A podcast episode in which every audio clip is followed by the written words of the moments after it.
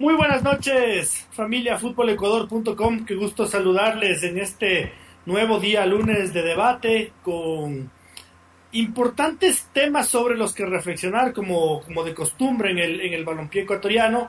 Eh, esta semana no habrá torneos internacionales en el continente. No tengo ni la menor idea de por qué, pero no hay. Eh, entonces podremos analizar lo que fueron los debuts de nuestros equipos tanto en la Copa Sudamericana como en la Copa Libertadores. Se ha entrado o se entrará el día de mañana en la recta final del Sudamericano Sub-17 que se disputa en nuestro país. Se trasladan los seis mejores equipos del continente de Guayaquil a Quito. Se jugará en el Estadio Olímpico Atahualpa y si no me equivoco en Casablanca, en el Estadio Rodrigo Paz Delgado de Liga Deportiva Universitaria, eh, con la presencia de la selección nacional también para satisfacción de todos los que la seguimos. Y se cierra una fecha más de la Liga Pro con bronca para muchos, porque he estado leyendo en Twitter, por el triunfo del Barcelona Sporting Club el día de hoy 4-1 sobre el Cumbayá. Eh, dentro de las pocas cosas en las que yo suelo estar de acuerdo con, los comentarios de Gol TV es que, claro, seguramente ya en, cuestión de segunditos dirán, ah, pero solo al Cumbayá, esa huevada. No, eh, Cumbayá era uno de los equipos de que menos goles había recibido hasta el día de hoy en, en la Liga Pro y, Barcelona especialmente con un grandioso segundo tiempo eh, le ha pasado por encima por, por 4-1. Sí, también hay que decir que ayudó un poquito la expulsión del arquero, eh, jovencito él, del Cumbayá, pero es un triunfo importante, Barcelona está en pelea, está arriba en la tabla de posiciones y como decía yo, ¿no? Para muy a pesar de muchos propios hinchas de Barcelona, ¿no? Que, que el día de hoy por poco y no ya, ya, ya había hasta que la barra brava del Barcelona no ha querido entrar al estadio al principio, que, que, que, que la protesta, que no sé cuánto. Ay, Dios mío. Señor Espinosa, muy buenas noches. Muy buenas noches, señor Otero. Muy buenas noches, señor Chávez. Muy buenas noches a todos los que nos acompañan hoy y nos seguirán acompañando cuando le den play en Spotify. Sí, la verdad, curioso, muy curioso, porque le, justo les iba a comentar Ah, antes empezó el partido y me, di el lujo de, visitar la cuenta de Twitter de Barcelona y solo chequear los comentarios a la publicación de inició el partido. Y no puede ser que de entrada ya te estén. O sea, había un man que con dos palabras súper fuertes le decía: eh, Bustos de Pip, ya estoy harto de tu fútbol de Pip. Entonces, la verdad, no, o sea, sin ni siquiera empezar el partido. Yo comprendo también a los hinchas barcelonistas, algunos, a los otros no, pero el, fútbol nos deja mucho que analizar. Ya, ya también otros le querían crucificar al Quito por ver la alineación y te hace tres goles y, dos, la verdad, unos golazos. Unos golazos. Entonces, no sé, mucho que analizar también la, la participación de los equipos ecuatorianos en las copas. Algunos muy bien, otros no tan bien, otros eh, directamente mal eh, como es el caso de, lamentablemente de Melec, así que también todo lo que nos dejó el, fin de semana del campeonato ecuatoriano, mucho que analizar, mucho por debatir, súmense, ya, ya saben, por cualquiera de las redes sociales de Nacional Fútbol Ecuador, que están todas en Twitch, en, fútbol, en Facebook, en Instagram, en Twitter, así que buenas noches y hoy día arrancamos con todo. Señor Chávez, muy, muy, pero muy buenas noches. El saludo cordial a nuestra gente que ya se une en el debate de fútbol Ecuador, pues sí, una, semana vibrante. Eh, yo diría amargura en el odiador, el mundo amarillo, porque ya, ya lo crucificaban más que a Jesús en Viernes Santo, ¿no? A Fabián Bustos y a Damián Díaz y apareció Damián Rodrigo Díaz, ahora sí con, con todas las de ley para, para poner la casa en orden. Qué, qué curioso cómo se da. Bueno, eso, las copas, una emocionante Liga Pro y como, como lo poníamos hace unos días, preparándonos porque la tri está en Quito y así como se vio un gran número de asistentes en, en Guayaquil, en el Chucho Benítez llega el Monumental. Esperamos que sea lo mismo en la casa de la selección, la, tradicional que es el Estadio Olímpico Atahualpa. Señor Espinosa, le, le, hago una pregunta así como se en el mismo tono en el que se ha movido el mundo Barcelona en los últimos días, al calor de sus influencers, ¿no? Eh, que es un mal del que también sufre Liga de Quito, también los tiene. ¿Qué chuchas tiene de malo perder contra Cerro Porteño en el estadio de Cerro Porteño. Es exactamente igual que perder contra Barcelona en el Monumental. Dos equipos grandes que me van a disculpar, son dos dognadies a nivel internacional. Así que respóndame, señores, ¿qué chuchas tiene de malo perder contra Cerro Porteño en Paraguay? ¿Qué tiene de raro? A menos que seas, no sé, Boca, de Riquelme, River, ni siquiera River de Gallardo le podrían joder por perder con Cerro Porteño, ojo. O sea, incluso a Boca. No sé si al Santos de Brasil le a ver hasta a Flamengo le pasarían perder con. O sea, es que Cerro Porteño también no, ha sido campeón, pero es un equipo pesado, es un equipo copero. Y juega de local, o sea, la, la verdad no. Yo incluso con. Con no, no, no comprendo los reclamos de los hinchas de Barcelona. Quieren que juegue a los Manchester City, a los Bayern de Múnich, no sé con qué jugadores. Y no sé si se olvidan que el equipo tiene una deuda de 50 millones de dólares o más. Que algunos dicen que ya llegó hasta más. Entonces, si bien, claro, hay, hay mucho que criticar de la gestión del Faro y también, no sé, de quizás buscar más elementos, de, más argumentos con los que derrotar a los rivales en cuanto a Fabián Bustos, yo creo que lo que hacen con lo que tienen deberían dar gracias, la verdad, porque con una deuda de 50 millones y que año a año te, te casan desde la FIFA, según bien podría estar ahorita jugando en la Serie B.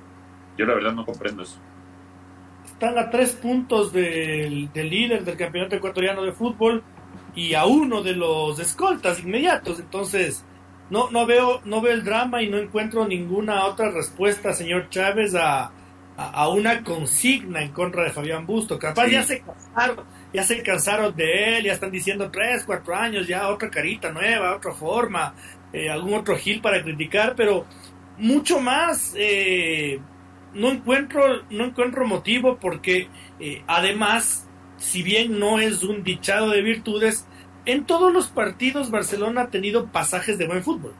En todos los partidos por lo menos, pero por lo menos tiene 15 minutitos de buen fútbol.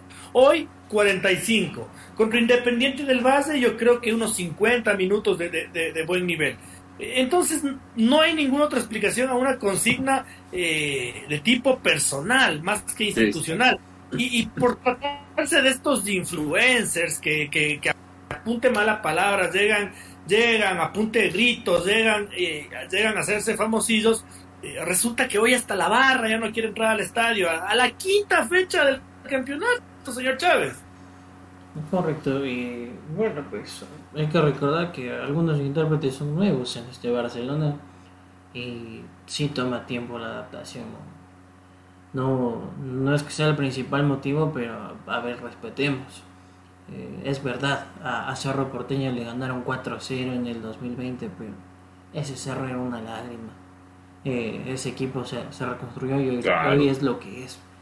Y como usted dice, apunta, pues Barcelona tampoco es que sea una desgracia. Sí, yo creo que la deuda ha sido probablemente que de visitante no ha podido ganar, pero no lo ha hecho malos partidos. En Gualaceo, en, sí, en, en Azogues con Gualaceo pierde instancias del bar. Con Independiente fue un 1 a 0. Sí, pudo haber sido más, como pudo haber sido quizás un 1 1, un 2 a 1, porque así es el fútbol, tiene estas cosas.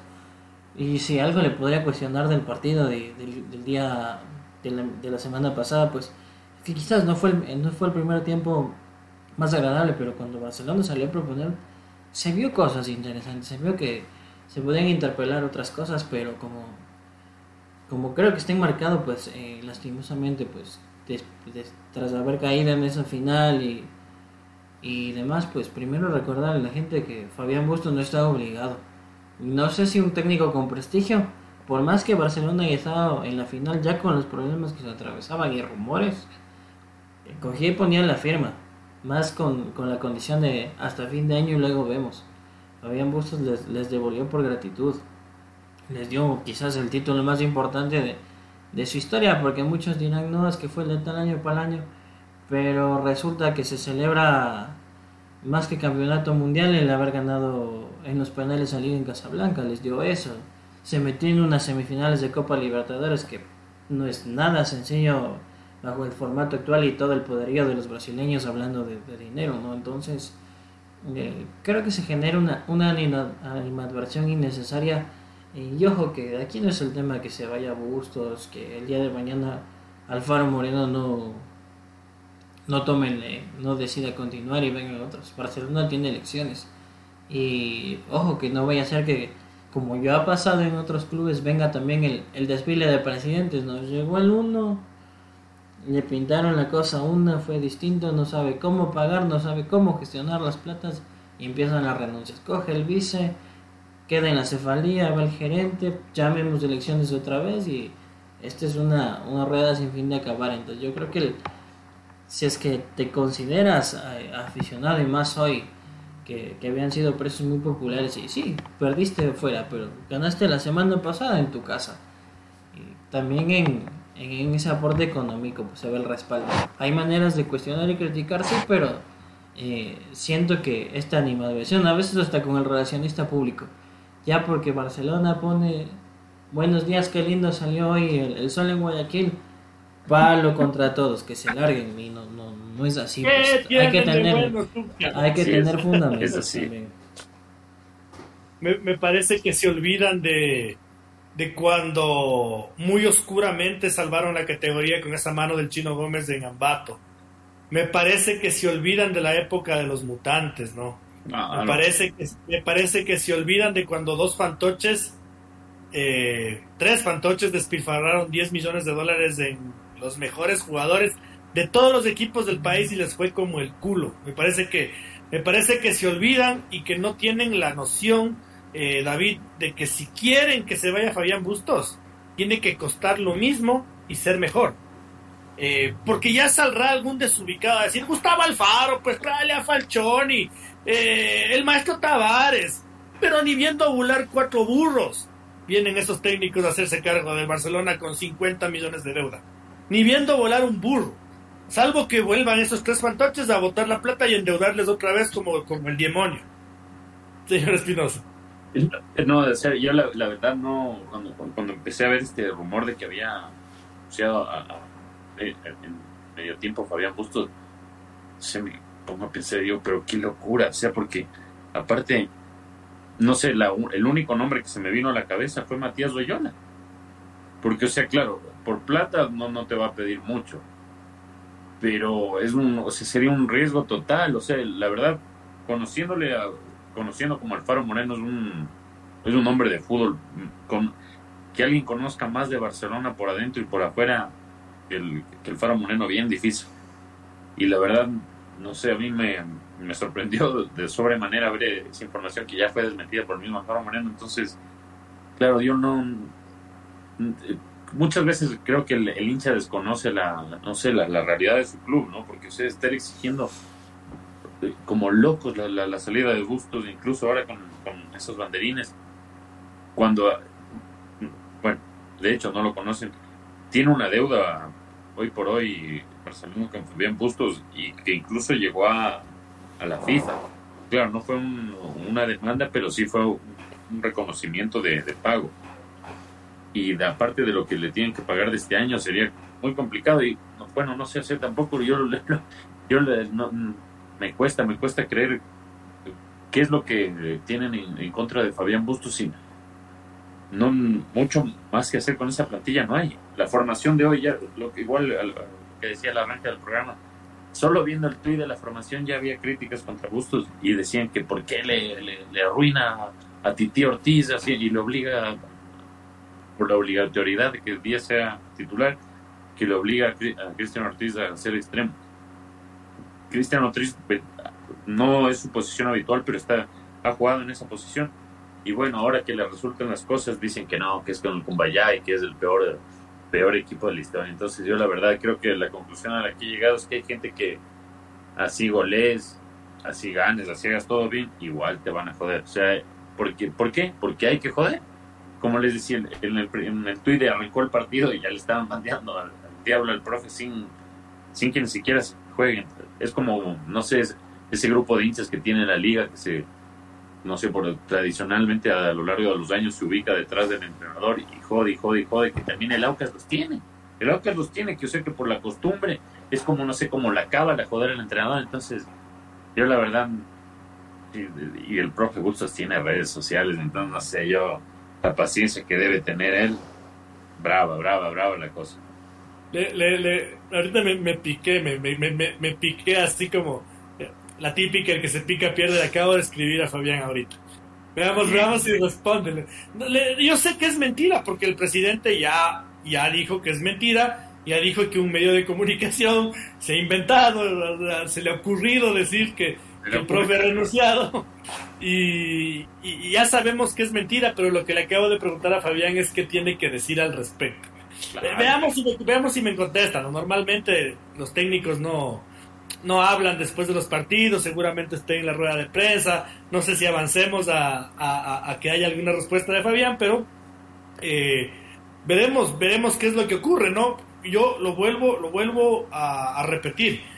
Eh, tiene que venir un técnico que sea mejor que Bustos y que cobre lo mismo. Difícil. Eh, no empezarán a decirme que Falcioni, no empezarán a decirme que Gustavo Alfaro, no empezarán a decirme que el maestro Tavares, porque esos técnicos ni siquiera Fossati. No van a venir a Barcelona. No van a venir a Barcelona. No hay la plata, no hay el billete, no les alcanza. No se hagan ilusiones que no, que no vienen al caso. Eh, señor Chávez, para ir cerrando el tema, el tema Barcelona, me parece que es mucho darle alas a, eh, a algo que es relevante porque es Barcelona, pero que al mismo tiempo es, es irrelevante porque estamos hablando de, de cosas que no han pasado. De un invento. Sí, de un invento. Damián Díaz, señor Chávez, es un futbolista que eh, a su edad es capaz de hacer partidos como el de hoy y a veces no tan buenos y a veces regulares. Eh, y yo ahora pensaba, antes del programa, decía, bueno, pero ¿quién es mejor que Damián Díaz? El mismo caso que con, con Fabián Bustos, ¿no? Eh, si queremos sentarle al Quito Díaz, tiene que haber alguien que juegue mejor que él. y yo no he visto uno en Barcelona que, que tenga, que juegue mejor que Damián Bustos regularmente, que, que juegue mejor que Damián Díaz regularmente. Eh, correcto, yo creería que hasta, hasta el año pasado de pronto se pensaba que Gabriel Cortés iba a ser el sucesor, pero luego pasó lo que pasó. Tiene un, tema pendiente personal que resolver y no le vas a dar la titularidad y la continuidad a un jugador que sabes que cuando vas a jugar le queda Barcelona dos partidos fuera del país no puedes contar con él. Eh, de ahí en más es un tiro al aire pensar que puede ser este o aquello. Y por algo es que Cristian Ortiz no está ocupando el puesto de Damián está ocupando la zona de extremo. Y, y lo que sí creo, y le, voy a decir, eh, al menos a día de hoy, creo que Damián Díaz olió sangre. Olió sangre porque qué canalla tiene que ser que, te, que hayan preguntado en la rueda de prensa de, de la Copa si, si hay trincas, si se pelearon Fabián Bustos con Damián Díaz y por eso el cambio. Así de canalla creo que está eh, la prensa del puerto principal que es eh, hasta, pero le vio mal el, señor Quito. Entonces, ¿qué pasa? Creo que Damián Díaz se molestó ya de que tanto le digan el viejo no sirve, trinquero, busca bronca, pelea, si quiere comer a todos los técnicos, mañana va a ser presidente de Barcelona por poco que, que lo de hoy fue, fue espectacular. las dos incursiones que tiene para meter salario, me parece que, que vimos al Damián Díaz del, del 2012. Obviamente que eh, los años no pasan en vano, ¿no? Pero, pero la calidad está ahí. ¿Qué le podría cuestionar al Quito Díaz en que quizás hay partidos en los que no estamos para la gambetita, para galletearle a, al volante, al defensa rival y demás? Hay partidos donde se demanda otro tipo de exigencia como, como fue en la Copa, pero eh, lo de hoy creo que nadie le puede discutir, ¿no? Tres señores goles y una asistencia. Una visión de juego eh, y que también hay que decirlo. Cuando sale desde el banco también se demuestra el compromiso que tiene porque a sus propios compañeros les manda al carajo cuando no les ven enchufados. Sale a dejarlo todo. Eso sí, no le pueden cuestionar a Damián Díaz la entrega.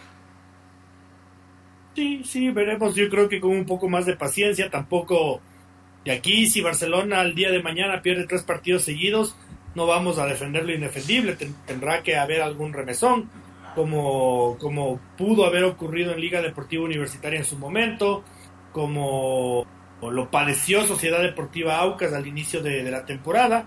Eh, y poco a poco se han ido enrumbando los, los equipos, ¿no? Eh, y justo hablando del tema, ¿no? Liga Deportiva Universitaria, eh, me parece que va encontrando una cierta regularidad que seguramente no es del total agrado de los seguidores de paladar exquisito que tiene la U, David, pero que también, al igual que Barcelona, empieza a encontrar pasajes en los partidos en los que ya demuestra demasiada superioridad respecto a los rivales. Ya es como que eh, yo me imagino que el hincha de liga sufrió, pero miserablemente contra el Guayaquil City, porque desde el minuto 50, 60, uno decía, no, no, esa huevada, de ley, de, ley le remonta, de ley le da vuelta, de ley le gana, o sea, pero le tiene ahí. Se sufrió, pero finalmente pasó, David. Correcto. Eh, si bien, claro, en el primer tiempo no, hubo situaciones tan claras, creo que en cuanto a, generaciones de, juego y los circuitos de ataque, por ejemplo, eh, hubo momentos en los que Lisandro Alzugaray con Alexander Alvarado se conectaron, incluso con Piovi, una, jugada, una pared aérea muy bonita que, no, terminó en el primer tiempo. Piovi después de estrelló en el primer tiempo una pelota en el palo en el segundo tiempo, yo, como dice el señor Otero, creo que ahí la, la, superioridad ya fue notoria y marcada de, liga. También el Guayaquil City con, con la ventaja la quiso tratar de defender, creo que un, poquito muy temprano ya retrocedió, eh, retrocedió completamente contra su arco. Y no sé, si bien hay quienes dicen que este, este triunfo de liga fue más como con, con ímpetu y empuje, que de hecho lo hubo, yo creo que también, no sé, pareció como un, poco de mística, porque sinceramente ya con el, así como hincha de liga, con el empate, con el gol de Alexander Alvarado, yo dije, ya, o sea, bueno, se, escapó Independiente del Valle y pues, se evitó la, derrota, pero yo no, o sea, ¿qué hincha de liga se va a pensar que iba a remontar un partido que estaba, faltaban tres minutos y se acababa el partido? Eh, eh, fue algo, no sé, increíble que también, no sé, en redes sociales a, Luis Oldía lo, lo, eran destrozando, porque ¿por qué no le, ponen algo? No, si está bañándole en el centro, ¿quién va a cabecear el enano de Alvarado? Que no. La gente, dicho y hecho, termina teniendo la razón. Bueno, al que le pagan por esto, ¿no? Porque lo explicó en, rueda de prensa, en la rueda de prensa posterior que había dos opciones, o llenarlo de, pelotazos al, al 9, o jugar por abajo, que de hecho así llegan, llegan, llegan los goles, ¿no? Bueno, el, uno, el uno de penal, pero fue por una jugada provocada por, por una jugada por arras de piso. Entonces, no sé, si bien el fútbol es muy opinable y también muy criticable, por, está, es, el, arte del, del, pueblo, creo que también sí hay que tener un poco más de respeto por los profesionales, tanto como los jugadores como por los entrenadores, porque obviamente criticar, pero eh, eh, eh, en serio a mí sí me ha molestado mucho lo, lo, que ha pasado en este último tiempo con Fabián Bustos y Damián Díaz. La ingratitud es uno de los peores defectos del ser humano y no sé, por lo menos por respeto a lo, que les han dado, les deberían tener algo de actitud. En cuanto a Liga, sí, su el día no, no ha conseguido todavía nada, pero creo que sí un respeto por el profesional, porque no creo que sea de, loco que, esté ahí entrenando todos los días, quizás, a algunos les salga, algunos partidos les salga o no, pero por lo menos una idea y el equipo base de, liga, yo creo que ya lo encontró sobre día. Pero algunos dirán que qué chuchas hacen de lunes a jueves. Eso dicen. Yo, yo, señor Chávez, hago un paralelo con la reflexión que usted hacía ahorita, ¿no? Porque no tuve la posibilidad de escuchar la rueda de prensa de Fabián Bustos. Eh, y si es que era una pregunta sin comentarios y le decían, eh, Fabián, Damián, Fabián, ¿se han peleado? ¿Es verdad? Me parece bien, me parece bien, porque es lo que pasó con Subeldía. Eh, es exactamente lo que pasó con Subeldía y eso me parece muy bien. Ese es nuestro trabajo como periodistas. Profe, ¿por qué no lo ubicó a Juan Luis Anango? No. Entonces el profe que sabe más que uno desarrolla y dice, claro, eh, si tengo una defensa torpe como lo del güey contra y sí, o oh, sorpresa, penal y gol. Entonces tuvo la razón.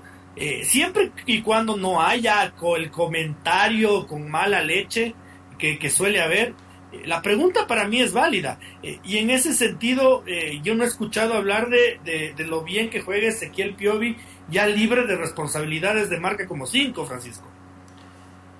Correcto, bueno, pues Liga tuvo un partido complicado en el campo de Guayaquil City. Me parece que arrancó bien y una vez que, que Guayaquil City se encuentra ese gol, porque hay que ser honestos, creo que se le encuentra, no, no lo logra de, méritos cuando Liga era aparentemente superior, pues eh, se cambian los papeles, se complica y, ya sabemos a lo que juega Guayaquil City, ¿no? A, sorprender a cuando juega con los grandes y a encerrarse atrás y el bus y aguantar hasta el último.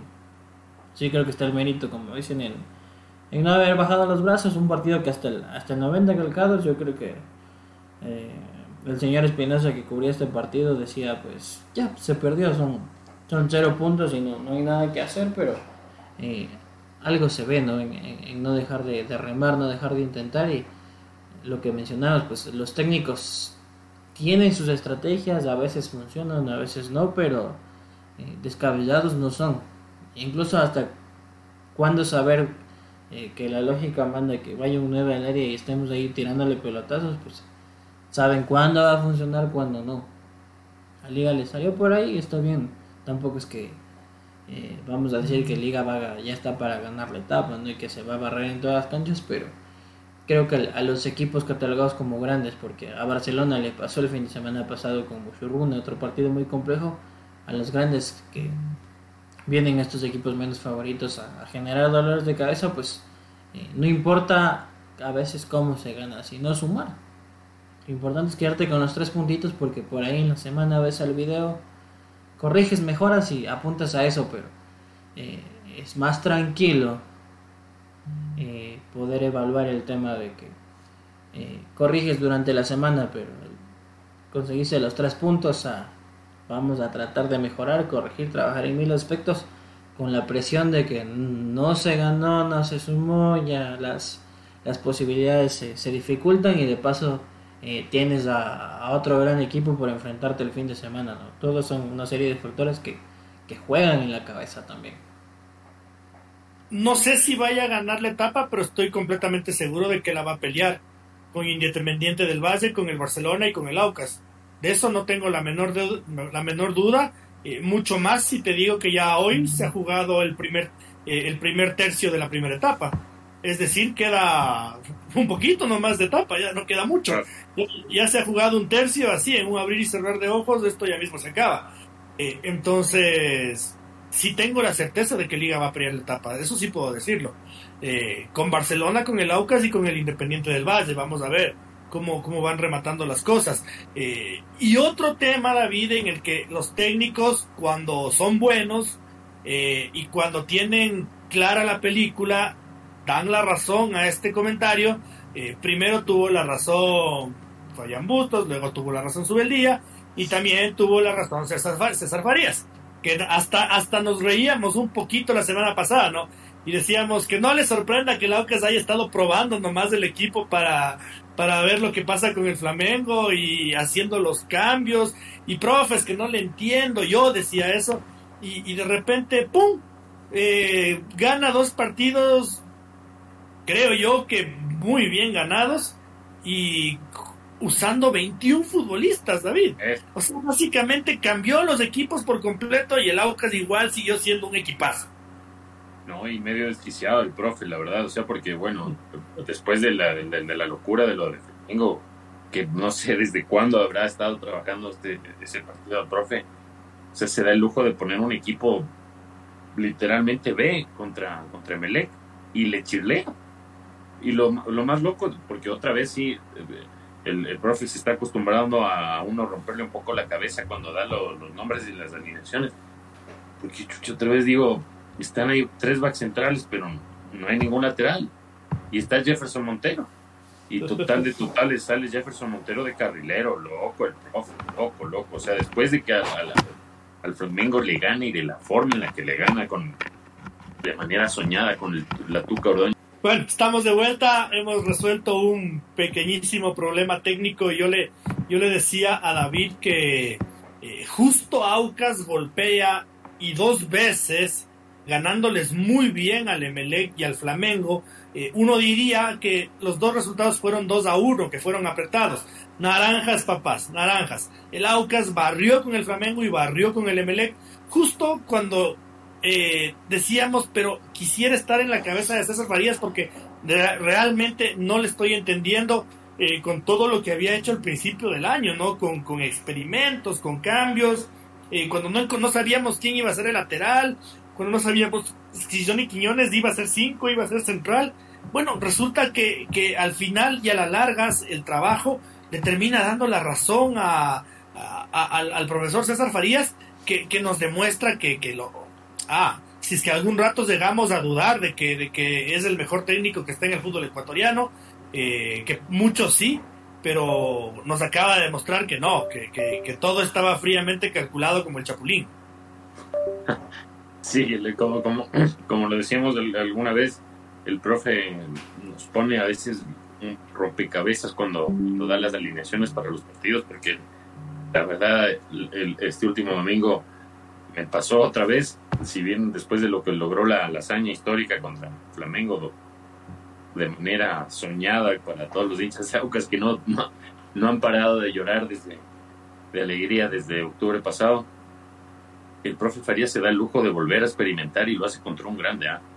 contra Melec.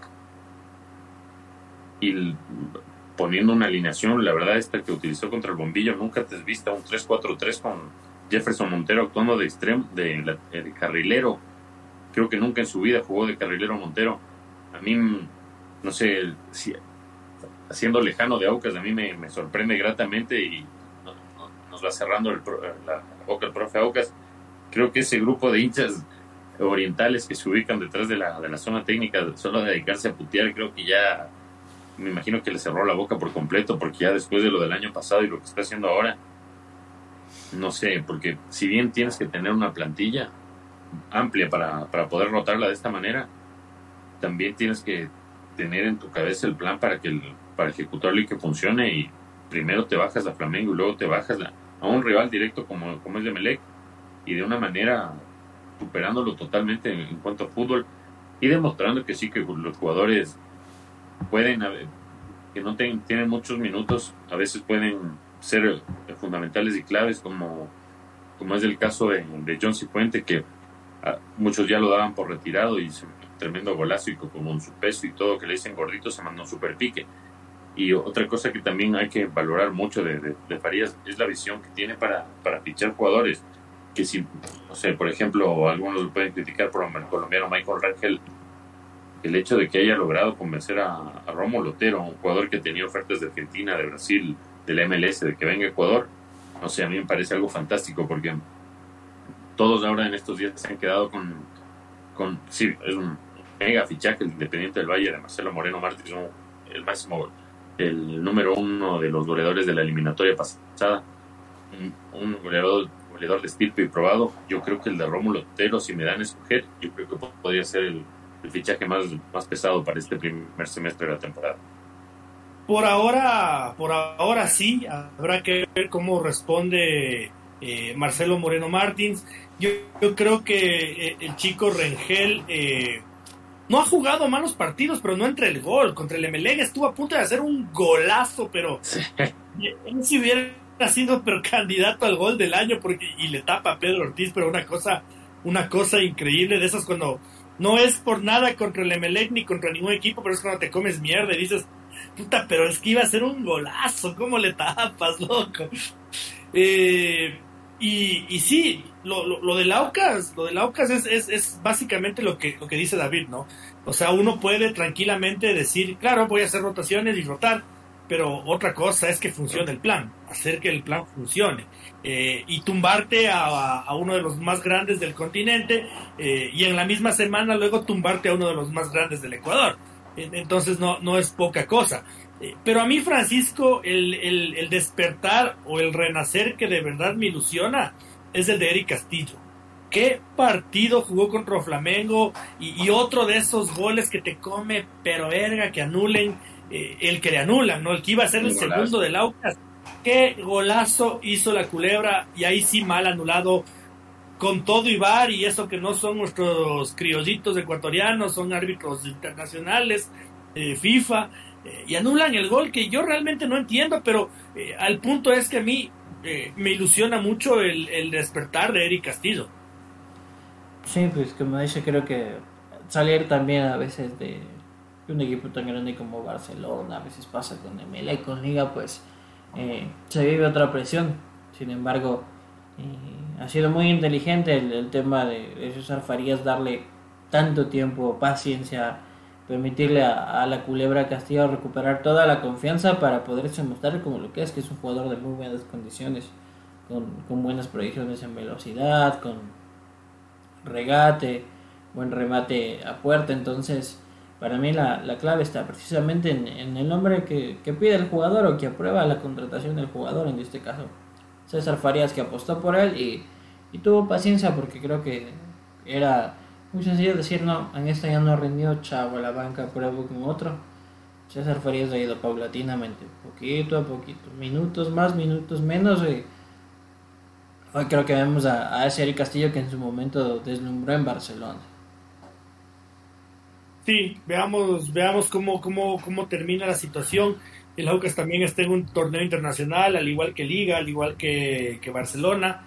Ya vamos a tomarnos un tiempito para analizar sus, actuaciones. Empezamos con la Liga Pro y, y, también a mí me parece prudente. Creo que dentro de los cuatro equipos que, merecía la pena analizarlos también está el tema del Independiente del Valle, que bueno, se topa, yo lo decía en Twitter, ¿no? Viéndole, viéndole jugar al Delfín de Manta, si es de lo peorcito que hay en, en la Liga Pro actualmente, ¿no? Eh, tal vez por ahí dándose de puñetes con el Guayaquil City, pero yo en ese Delfín de Manta sí no, no encuentro nada realmente. Y, de lo poco bueno que hay, Guillermo Duró se da el lujo de dejar a dos en la banca. Incomprensible, incomprensible. Pero eh, de esos equipos recios que salen a joderte la vida y el Independiente con toda tranquilidad, con toda calma, tocando la pelota. Veía la repetición incluso del tercer gol y es una cosa de como 30 toques desde, desde Moisés Ramírez. Y, y, ese, ese, ese, estilo de juego que el Independiente del Valle ya, ya lo hace de memoria, yo creo que lo convierte en el gran candidato, David. Comparto, comparto, porque cambian los entrenadores, cambian los jugadores, cambian los juveniles, pero lo que no cambia es el estilo de juego de Independiente del Valle durante estos últimos dos años.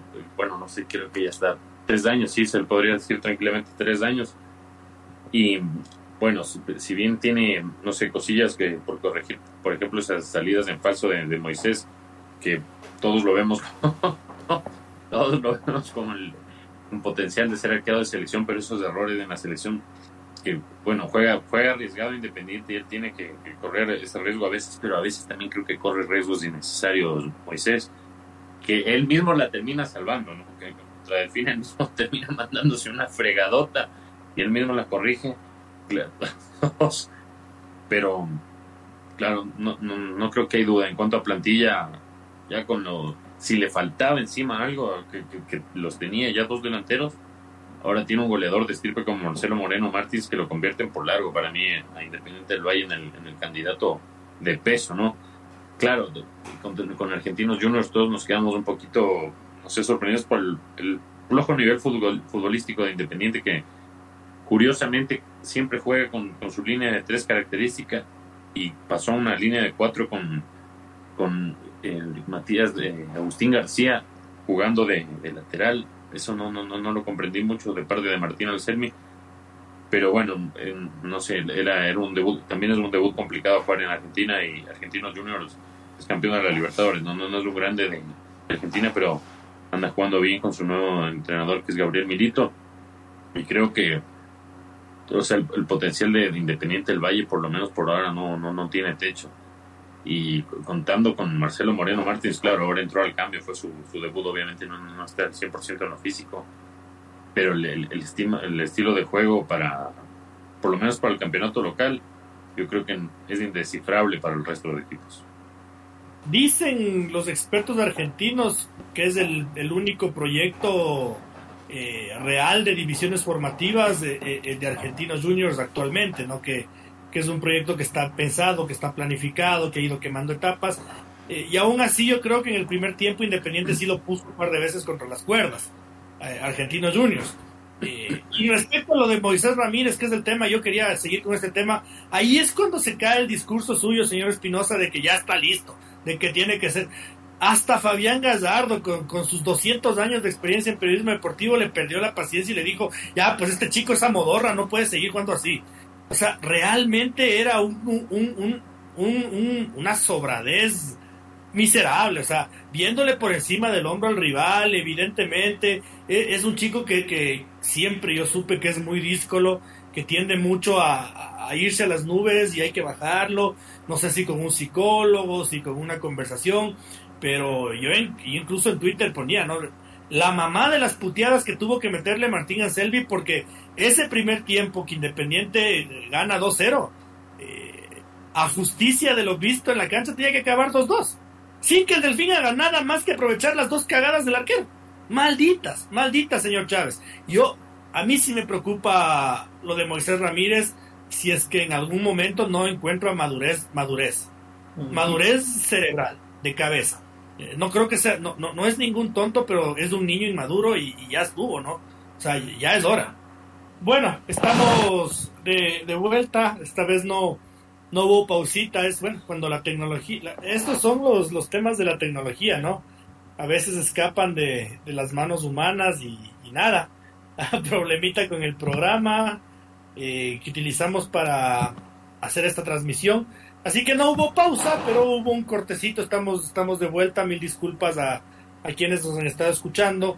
No sé, señor, señor Chávez, si tiene eh, registrados o guardados los comentarios que nos dejaron anteriormente nuestros televidentes. Correcto, tenemos la, gran lista de mensajes. Eh, Dev Gamer, que se suma por primera vez, dice: Fuera gustos, pero Barcelona tiene chequera para un DT de calidad.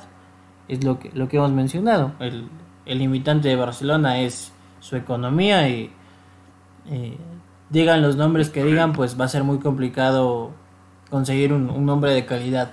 El mismo Dev Gamer nos dice, ¿consideran que Aucas e Independiente tienen extranjeros como para sobresalir en Copa Libertadores? Mm. En, a nivel de Copa creo que es, complicado. Pero bueno, ya lo demostraron ambos con Flamengo, que era el campeón reinante, ¿no? Bueno, ya le ganó ya le ganó el Flamengo y eso le convierte en candidato. Exacto. Hay que ver, hay que ver si los otros dos son capaces de ganarles al Flamengo. De ahí dice, buenas noches señores Fútbol Ecuador. Llegó Lenincito después de ver el gran partido de Barcelona, pero va a ser igual. Se goleó del Delfín y se perdió contra Independiente. Ahora se golea con Valle y se va a perder contra Liga. Las cosas como son. Eh, me gustaría ver al señor Lenin Vladimir si es que va eh, dentro de unos días al estadio Rodrigo Paz Delgado o es de, los que les huye al tema de estar con hinchada visitante. Y dice, The Gamer responde, dice, Liga le ganó un equipo peruano. ¿Qué va a pasar cuando le toque con Peñarol o con River o un brasileño? Ya lo vamos a analizar también pues en, el tema de, las copas, dice.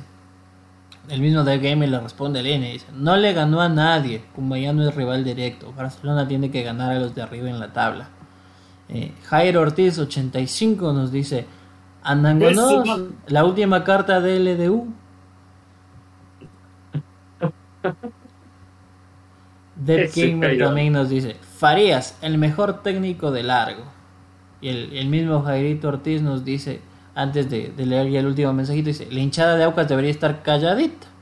Lastimosamente van a querer más. Aucas hasta dónde puede llegar a dónde va a alcanzar la billetera del señor Danny Walker.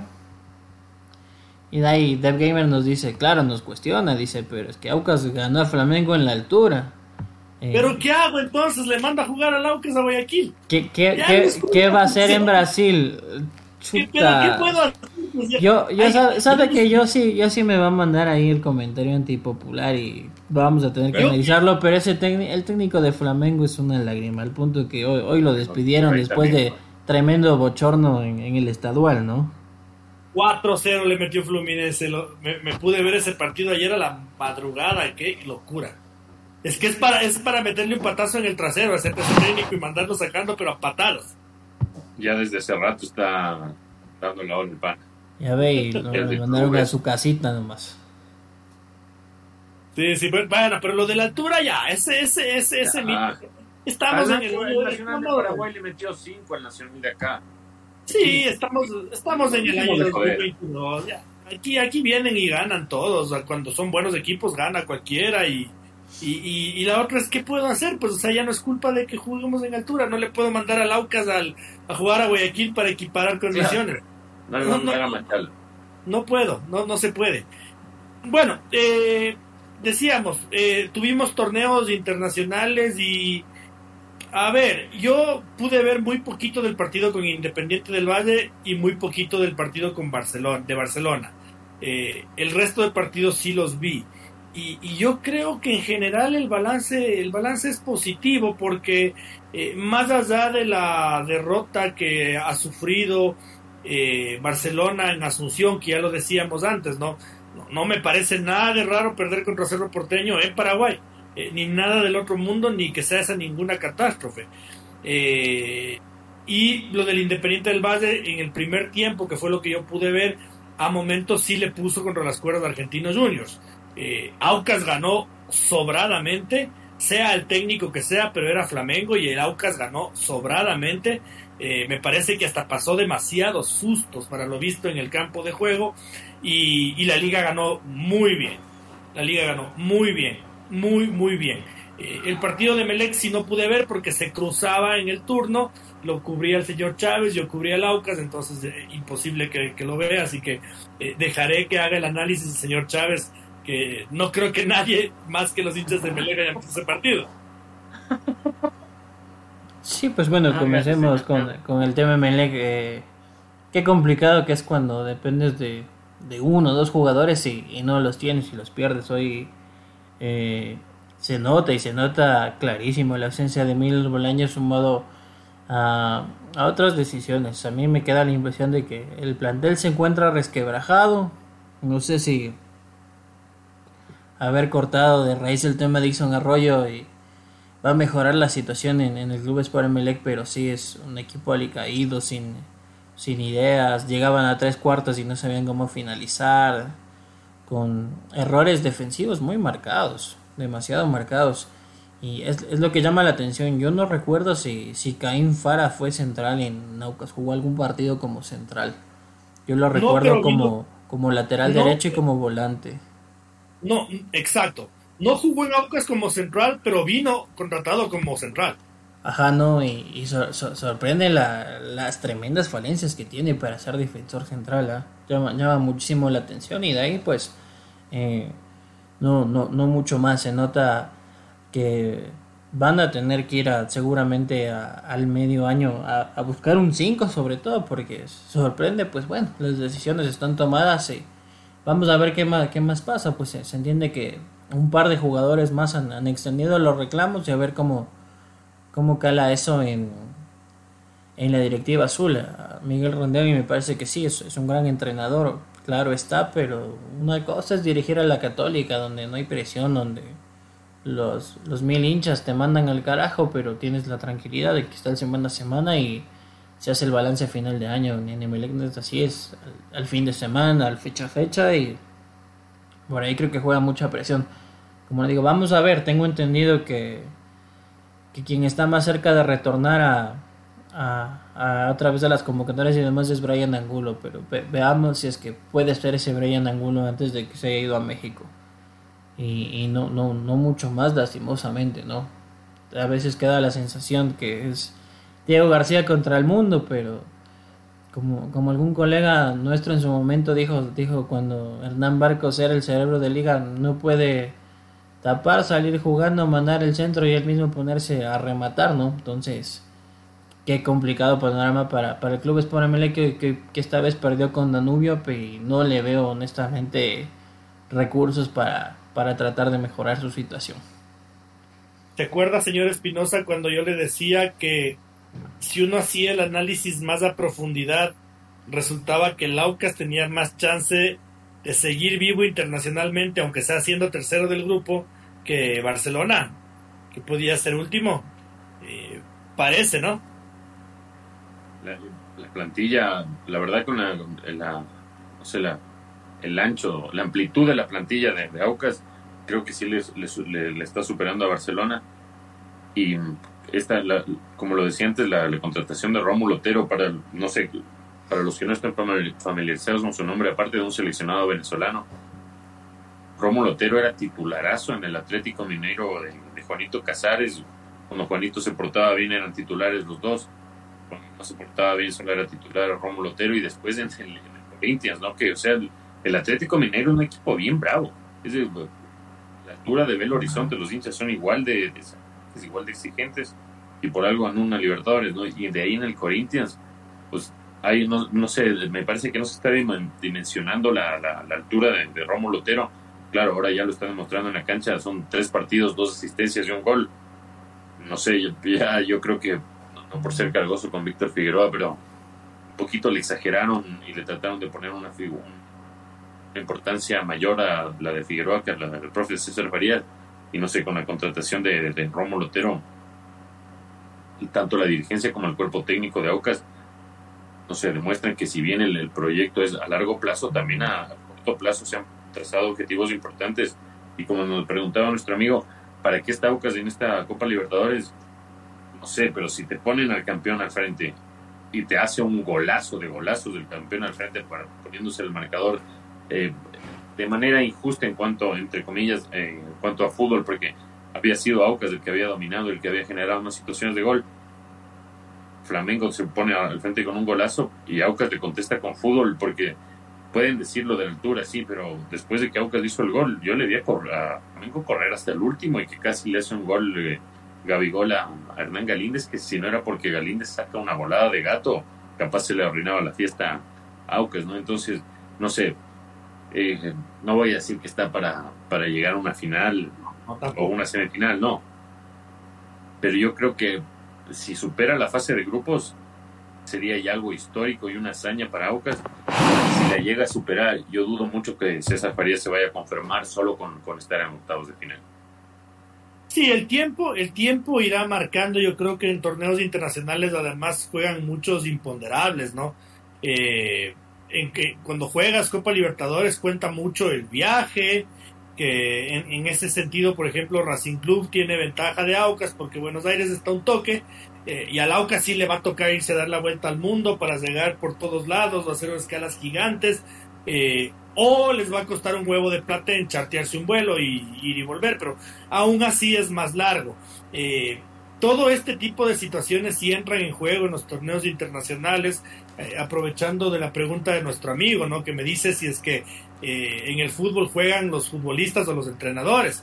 Eh, y yo le respondo no solo que los futbolistas y los entrenadores, sino también los dirigentes, los hinchas eh, y el entorno. porque no es lo mismo viajar desde Buenos Aires hasta Río de Janeiro que desde Quito hasta Río de Janeiro. No, es lo mismo y eso también juega. no es lo mismo la plata que tendrá el Flamengo para contratar un Concorde y llevarles a los jugadores a, todos en cámaras hiperbáricas instaladas en vez de asientos de avión que el Danny Walker que va a tener que contratar un vuelo comercial, eso también juega. Entonces, todo eso entra en, juego cuando estamos hablando de deporte de élite y, no solo en el fútbol, en las pesas, en el atletismo. Eh, cuando se trata de deporte de élite, todos los detalles son importantes y son eh, diferenciadores. Eh, ahora, Francisco, como yo lo decía, para mí el balance de, en general de los clubes ecuatorianos, sin puntualizar mucho, es positivo Sí, y coincido con usted porque, a ver, ganó Bucas, ganó Liga. Lo de Independiente no me pareció mal, usted en un mal día. Eh, Martín Anselmi creo que se equivocó con ese planteamiento de la línea de cuatro con Agustín García Basso como lateral izquierdo cuando estaba tranquilamente Gustavo Cortés. También hay que decir que la definición fue un desastre. No, cuando no te quiere entrar, no entra y puedes jugar 3, 4 horas también que la bola caprichosa no va a ir al arco. Pero propuso, creo que 25, 30 minutos lo tuvo contra las cuerdas de Argentinos Juniors y después se vino. Entonces queda la sensación de que eh, ante otros rivales va a ser muy distinto. Entendería que el propio Argentinos Juniors va a sufrir cuando lo visite Corinthians, cuando vaya a jugar en Sao Paulo. Entonces por ahí se abre la posibilidad de recuperación, ¿no? Y pues de ahí en, más, eh, sin desmerecer, obviamente, Barcelona, creo que cuando lo, dije en, el bloque pasado, cuando se lo propuso, se vieron cosas interesantes. Lastimosamente su grupo es muy complicado y el, el tema de que Palmeiras haya caído con, con Bolívar en la altura, pues eh, para mí no, no estaba en los planes, les soy honesto. Pensé que, que el Palmeiras podía quedarse con los tres puntos y ahí entra ese jueguito, ¿no? De, las posibilidades de ser tercero, de ser segundo, cómo va el grupo. Ahora con, con Liga vamos a ver. Ganó en Perú, eh, Botafogo empató en Chile. Eh, esa pelea por el 1-2 va a estar interesante, pero eh, también hay que descuidarse, ¿no? A veces empieza bien, pero eh, el fútbol es de detalles y no, estar en tu día te puede jugar factura. Sí quiero pensar que para nuestros clubes ecuatorianos la ventaja que se puede dar es eh, lo bonito que ha armado en la Liga Pro los calendarios, ¿no? Dándoles los días de descanso apropiados, sabiendo que se juega con, intervalos de una semana para que lleguen con los descansos apropiados. Eh, sí, sí puede ser un, factor aparte, por lo menos a, decir que van a, a tener la posibilidad de ya regulando las cargas, las energías, planteando algunas veces equipos mixtos, otras veces sus titulares, pero no con, con el desgaste que ya lo vimos la temporada pasada por, por el calendario tan apretado a causa del Mundial. Sí, veamos cómo, cómo va resolviéndose este tema. Yo creo que para así ir cerrando de, de, de, este, de este programa el día de hoy, señor Espinosa, eh, hay que valorar lo hecho por la selección sub-17, ¿no? Eh, uno dice a priori, ¿no? Y, si no sigues de cerca, tal vez hasta te entiendo. Ah, clasificamos con las justas y con un empate y lo mismo le criticabas a la sub-20. No, no, no, no es, lo, no es lo mismo estar en el grupo con Brasil. No, a ver, no es lo mismo estar en un grupo en el que se quedan eliminados Uruguay y Colombia. Claro, o sea, que no estén Brasil y Argentina. Y, y que no, exacto, entonces estamos hablando de que, de que este equipo eh, sí da para ilusionarse, habrá algunas preocupaciones como la expulsión de Kendrick Páez que no va a poder debutar contra justamente Chile mismo, pero se viene la selección a Quito y yo creo que es el, eh, el, escenario más idóneo para rematar otro proceso exitoso. Este sí, de verdad exitoso. Eh, coincido, eh, pero al 100%, señor Otero, porque la verdad coincidiré, consideré injustas algunas críticas contra la sub-20 de Jimmy Brand, incluso porque me parecía que no, no, no veían los partidos. El jugador fue superior a, varios pasajes a sus rivales. Con Uruguay lo, superó al sub-20 y, terminó perdiendo. Pero en el caso de la sub-17, quienes no han tenido la oportunidad de, ver al equipo que dirige Diego Martínez, entrenador ecuatoriano, la verdad que a mí lo que más me ha llamado la atención de, este equipo, yo pocas veces he visto una selección ecuatoriana, sea la categoría que sea, considerando la mayor, que sea el equipo rival el que deba contener a, la selección ecuatoriana, o sea, que el equipo rival juegue eh, a, lo que, a lo que quiere que, se, que juegue Ecuador. Porque todos los partidos en los que yo he visto, el, partido se juega en base, con base a lo que se quiere, a lo que quiere Ecuador, a lo que plantea Ecuador. Ecuador es el que domina la en la tenencia, es el que incluso eh, juega en el, en, el, campo rival durante la mayor parte del tiempo. Todos los rivales han jugado, incluso Brasil, bueno, el primer tiempo le lo dominó, pero después terminó jugando a la contra y ahí empató Ecuador. Pero en el último partido con, con Paraguay, ¿qué digo? Con el último partido con Uruguay en la del Sub-17, no sé, para mí fue el, eh, el que perdió, claro, el, eh, el que perdió fue con, con Uruguay y ahora con, con, Chile fue admirable, pero incluso con Uruguay fueron más las situaciones de, Ecuador y claro, no se capitalizaron, pero con Chile hay que valorar lo que fue el partido. No sé, yo cuando le expulsaron a Kendry Páez, yo sabía que hay, otros chicos que tienen talento, pero se puso, yo pensé que, que ya se, se, había, se había acabado la, la esperanza y yo y para mí fue una tristeza enorme porque yo le tenía le tengo mucha ilusión a esta selección y me, me, mantenía la fe de que, de que reaccionar, incluso con un hombre menos, y dicho y hecho con un hombre menos, siguió siendo la que imponía el, el estilo de juego, claro, después lo, expulsaron al chileno y ahí se emparejaron las cosas, pero no sé, a los que no, no han visto esta selección de sub-17, les invito a verla y que eh, analicen cómo, cómo juegan en equipo, fuera de las individualidades de Kendry Páez y Ale Novando, Kendry Páez no, no va a poder jugar la, el, arranque del hexagonal final, pero vean, vean cómo juegan en, colectivo y tienen solo 16 años, eso es lo que a mí más me llama la atención, estos chicos tácticamente, cómo funcionan en colectivo y las individuales, las, las individualidades. Jugarle de tú a tú a Brasil, eh, con Uruguay tenerlo contra las cuerdas, y ya les digo, lo que a mí principalmente me llama la atención es que sea Ecuador el que manda sobre la cancha. Claro, el resultado se puede dar o no, pero eh, sobre la cancha se juega en base a, uno, a, lo que uno de los dos equipos quiere y en todos los partidos de la sub-17 se ha jugado en base a lo que la sub-17 de Diego Martínez quiere. Y, y en Guayaquil que no hay altura, ¿no? Yo, yo, yo justo el otro día pensaba lo que tú dices, ¿no, David? Me parece hasta de cierta forma asombroso eh, ver el desarrollo de estos futbolistas eh, como jugadores y como equipo, ¿no? Eh, tienen 15 años y uno se sienta a ver casi fútbol profesional. y cuando uno dice, no, no, brother, tiene 15 años, o sea, es que hizo mal un cambio de frente o se le fue muy largo un pase. Señor Chávez, levante la cabeza que solo se le ve la pelada. Cuando hacen un mal cambio de frente o algo así, uno, uno ya, ya va a putear y dice, no, tienen 15 años, tienen 16 años, son, niños. E, entonces, de eso Francisco yo iba, ¿no? Eh, ¿Cómo Diego Martínez ha podido amalgamar un equipo bien importante? Sí, cómo se conforma y cómo, se ven cosas interesantes, ¿no? Eh, si bien, bueno, es parte de, este tema los errores, pero qué interesante es el, chico, por ejemplo, Jerko Yaguazo, que qué buenas características tiene con la salida, es, es tremendo la visión de juego que tiene, no, no es un... Para 15 años sería fácil mandar al pelotazo, ¿no? Pero tiene criterio para salir jugando. Tiene buen regate pese a ser central lo de Kendrick Vázquez tiene acostumbrado, saliendo bando, el chico de la Cruz, eh, el buen portero que hay en, bajo los tres palos, hay un muy buen portero que ha sabido apagar incendios, así que como, como ustedes dicen, creo que ahora pues vamos a ver qué tan fuerte está la selección para ese hexagonal final. No son paradas sencillas tampoco, pero hay que demostrar que se está a la altura para lograr estar dentro de esos cuatro. Y con, con lo importante, ¿no? Por ahí eh, creo que solo, solo es el partido con Uruguay que parece un némesis que, que, Uruguay nos tiene pisado el poncho cuando mejor andamos en, rendimientos, pero así es el fútbol. Y ahora vamos a ver, como, como decimos, se superó lo más difícil. Colombia y Uruguay quedaron fuera. A, Chile se le hizo un muy buen partido. Un muy buen primer tiempo donde se mereció mejor suerte, honestamente.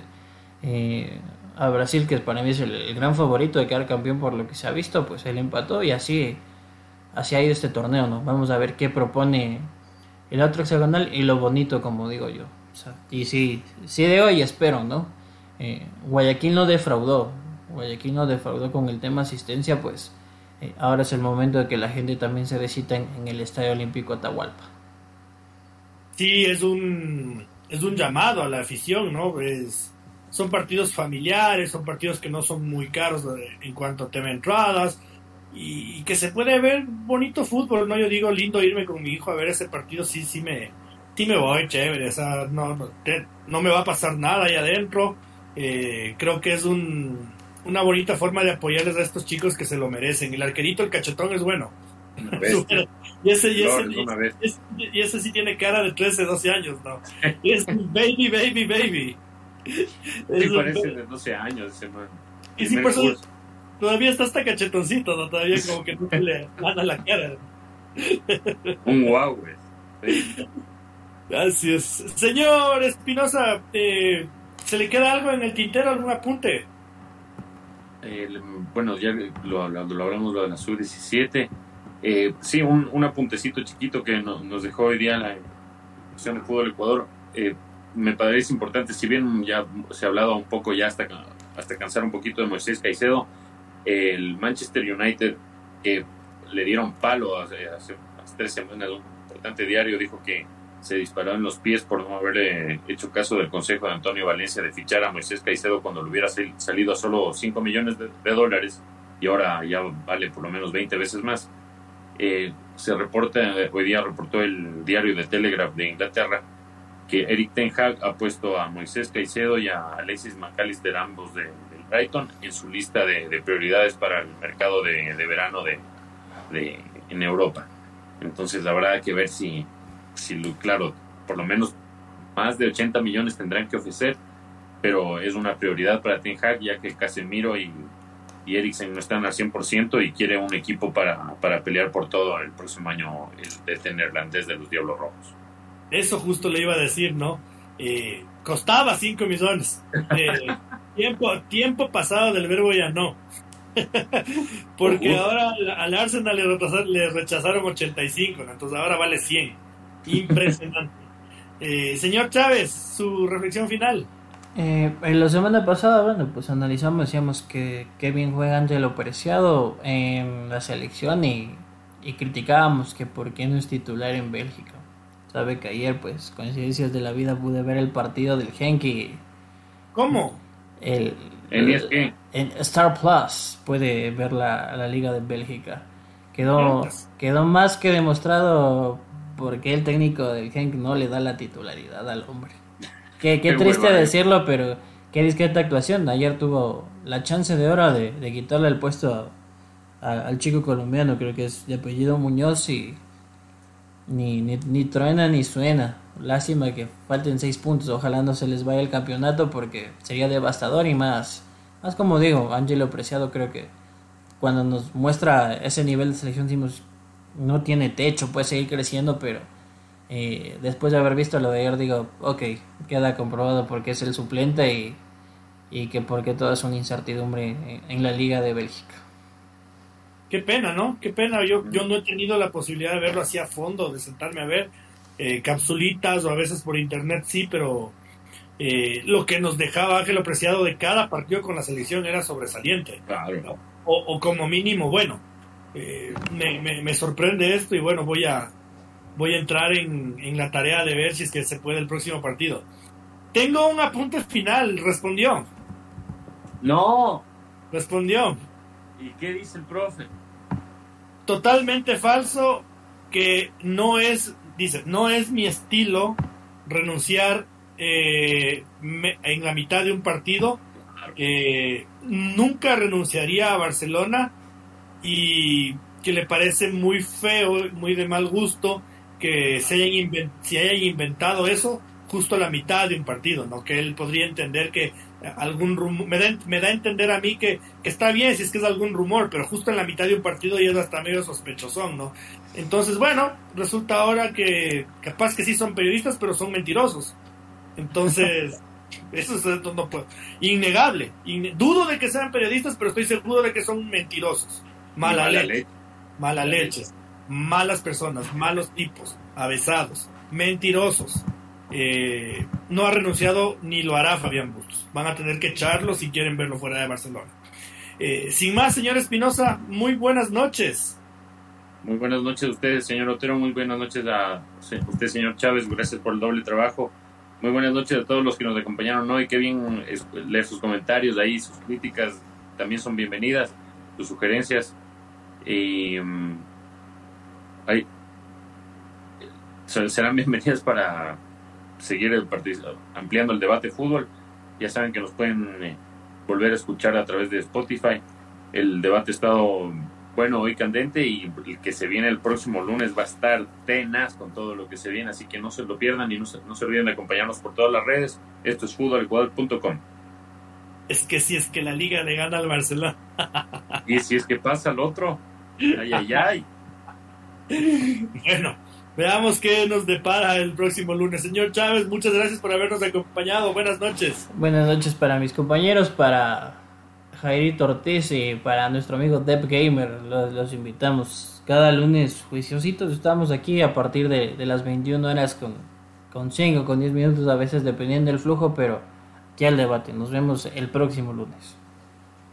Un fuerte abrazo a todos quienes hacen la familia futbolecuador.com, a quienes nos televisaron el día de hoy aquí por Twitch, a pesar de los eh, problemitas técnicos. Un abrazo grande a quienes nos van a, a escuchar ya en las próximas horas en las plataformas de, eh, de podcast, en Spotify y en Apple Podcast.